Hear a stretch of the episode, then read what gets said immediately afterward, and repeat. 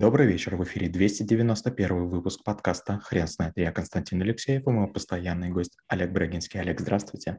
Константин, добрый вечер. Хрен знает, что такое теория вероятностей, но мы попробуем разобраться. Олег, мы начинаем очень а, интересную ветку, связанную с концептологом, и это теории. Расскажите, пожалуйста, а зачем эта ветка а, появилась в школе трэблшутеров? Дело в том, что навыки, которые мы имеем, они делятся на пять разных категорий. Есть навыки базовые, без которых нельзя пройти. К ним относится, допустим, логика. Логика очень часто нужна, она является фундаментом. Есть навыки такие очень спокойные, системные, инструментальные. Microsoft Word, PowerPoint, Visio, Project. Без них можно обойтись, но с ней будет проще. Далее идут навыки экспертные. Там, допустим, большие данные, целевая модель продаж. Если вы ими владеете, вы можете превратить э, там, свою жизнь в легкое зарабатывание денег.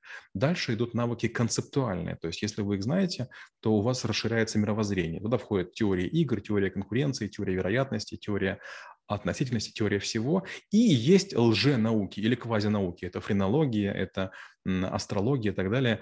Но мир многообразный, поэтому, к сожалению, на, на нас могут напасть астрологии или с ножом. Мы должны уметь и обороняться, и знать термины всяких псевдонаук. Олег, расскажите, пожалуйста, вот теория вероятности, насколько сложно а, ее понять? Очень сложно. Я скажу так, у меня был педагог а, теории вероятности, который, э, с одной стороны, конечно, неплохо преподавал ее, с другой стороны, был абсолютным извергом. Звали его Марковский. Э, вот. И что он делал? Он, э, понимая, что мы не можем сдать экзамены, он говорил, удивите меня, Допустим, у нас была девушка, азербайджанка, вот, Лена звали ее, фамилию говорить не хочу, и вот он вдруг говорит, станцуешь танец живота, поставлю тебе тройку. Ну, естественно, конечно, мы заступились, типа, ну что вы издеваетесь над девушкой. Допустим, один из э, ребят не, тоже не мог сдать экзамен, он э, говорит, ну, удивите меня. Парень пришел, нарисовал себе фингал, э, принес с собой унитаз, и, значит, в унитаз поставил пакетик и, значит, при всех помочился. Он говорит, ну, на троечку тянет. То есть он прямо над нами издевался. То есть он показывал, что теория вероятности просто неподъемная наука. Для меня было принципиально получать все пятерки, и мне было очень тяжело получить по ней пятерку, и я все время там вызывался, там пытался каким-то образом к доске выходить и так далее. Но опять же, он даже на лекциях, на парах показывал, что такое теория вероятности. Он за каждую задачу назначал баллы и получает, допустим, было там плюс 30, минус 5. Казалось бы, если ты выиграешь, много баллов получаешь. Получив 10 баллов, ты мог получить пятерку. Получив минус 10 баллов, ты получил гарантированную двойку при первой сдаче. Может было не приходить. И получается, к концу семестра мы все имели жуткие совершенно минусы. То есть он говорил, вот гляньте, вы клюете на шанс. Шанс у каждой задачи вот такой. А штраф или риск маленький, вот это и есть теория вероятности. И мы, конечно, боялись его очень страшно. Олег, расскажите, пожалуйста, с каких тем лучше всего начать для того, чтобы пришло понимание об теории вероятностей? А там, честно говоря, вариантов нет. Сначала мы рассматриваем вероятность единичных событий, потом связанных событий, не связанных событий. Вот, вот и все. А, дело в том, что там сложность не в, не в теории вероятности, как таковой. Вот знаете, есть много предметов, а, как раз вот э, базовых, о которых я говорю. Это логика и теория вероятности в том числе, которые, знаете, очень такие коварные. Я каждый раз с школьникам говорю, вот студентам, слушателям, послушайте, это очень коварный навык. Мы с вами идем, и я рассказываю вам логику, и рассказываю вам теорию вероятности или теорию относительности, и вам все понятно. Будьте очень бдительны. В какой-то момент возникает квантовый скачок, и вдруг сложность повышается на 100 порядков. Вот тут вы понимали, а через 30 секунд вы не поняли. Вот если вы этот момент не, не уловите, вы не сможете освоить. И десятки людей так и не могут освоить и логику, или теорию вероятности. То есть в какой-то момент возникает вот такая повышенная повышенная такая сложность, которую никто не может оценить. Но с другой стороны, вот уравнение Шрёдингера, квантовая механика, квантовая физика, э, вот, теория вероятностей – это не, необычайно мощные инструменты. В моей жизни было много кредитчиков, много было рисковиков, которые не знали теории вероятности. Я, конечно, не говорил, как я их бью, но я всегда злоупотреблял тем, что вот знаю такие теории. Олег, расскажите, пожалуйста, какое применение в жизни может дать теория вероятностей? Ну, мой любимый кейс, он самый яркий, это было на глазах моей супруги. Мы работали, значит, в Абу-Даби, строили очень большой, очень дорогой объект, и это было недалеко от гостиницы Гранд Хаят. Им там даже стройка нашего объекта мешала там моей супруге спать. Я ходил в костюме тройки, хотя была жара, я был весь мокрый, цементная пыль. В общем, костюм через два, через три дня просто мог стоять. Естественно, ни один костюм я туда не увез.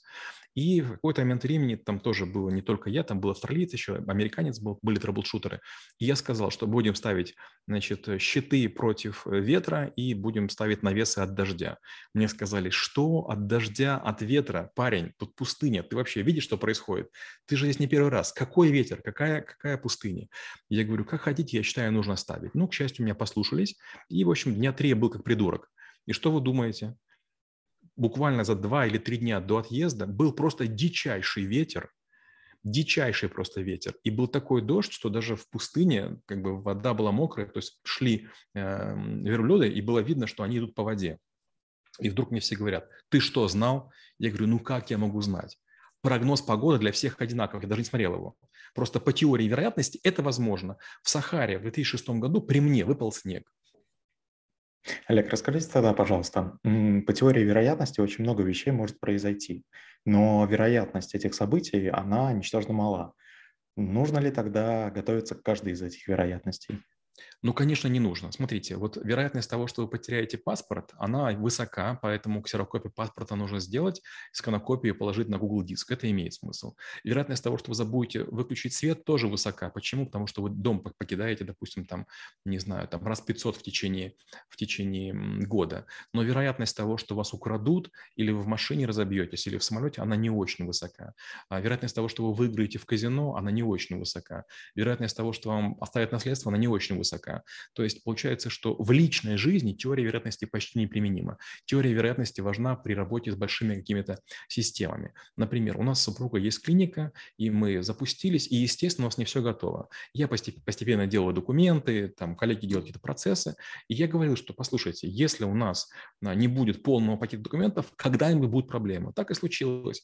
У нас наезжает один очень такой крутой человек, и вдруг оказывается, что на одном документе нет подписи. И все говорят, Олег, ну глянь, есть же два акта, есть подписи, есть же одно, второе, третье. Послушайте, говорю, вот теория вероятности всегда против вас работает. Когда возникает нечто, вам не хватает секунды, маленькой подписи, маленькой какой-то копеечки. То есть теория вероятности, она должна включать тому, что все, что может негативное случиться, и вы можете предусмотреть, это лучше сделать, но не более того. То есть вы не можете в реальной жизни рассчитать вероятность того, что ваш ребенок будет наркоманом, или там супруга вам изменит, или супруг.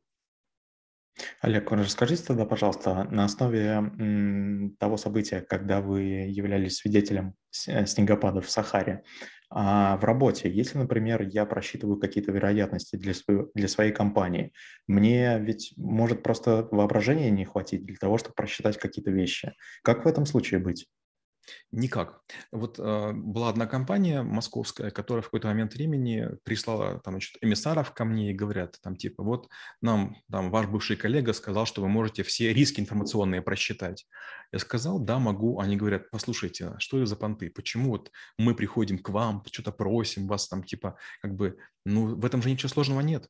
Я говорю, парни, а, все очень просто, давайте сделаем так. Я пишу документ, и вы пишете документ. Мы встречаемся через сутки, я к вам приеду в офис. Я приезжаю, и у ребят было, по-моему, около 30 пунктов того, что может случиться. Я представил 400.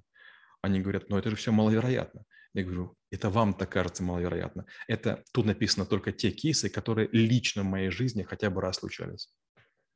Олег, скажите, пожалуйста, если у меня, например, есть а, список предполагаемых событий, которые могут совершиться, а можно ли мне как-то найти человека, который просчитает это математически? Вы даже сами можете это сделать. Дело в том, что все равно, даже если вы наймете меня или другого похожего человека, это будет не очень полезно. Это, знаете, это очень странно. Получается, я буду вас расспрашивать о ваших ожиданиях относительно опасности, угроз или рисков – и на основе ваших оценок, которые будут отфонарные, я сделаю точные расчеты. В этом нет никакого смысла. То есть теория вероятности – это все-таки способ мышления, а не матаппарат. Олег, расскажите, пожалуйста, как вы преподаете наук в школе трэблшутеров?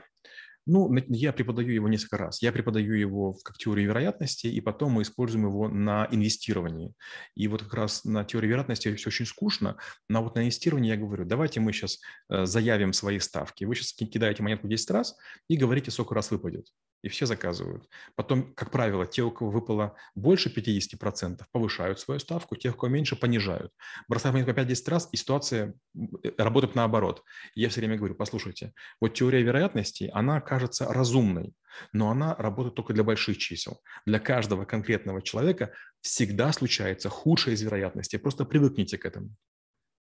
Олег, спасибо. Теперь на вопрос, что такое теория вероятности, будет трудно ответить. Хрен знает.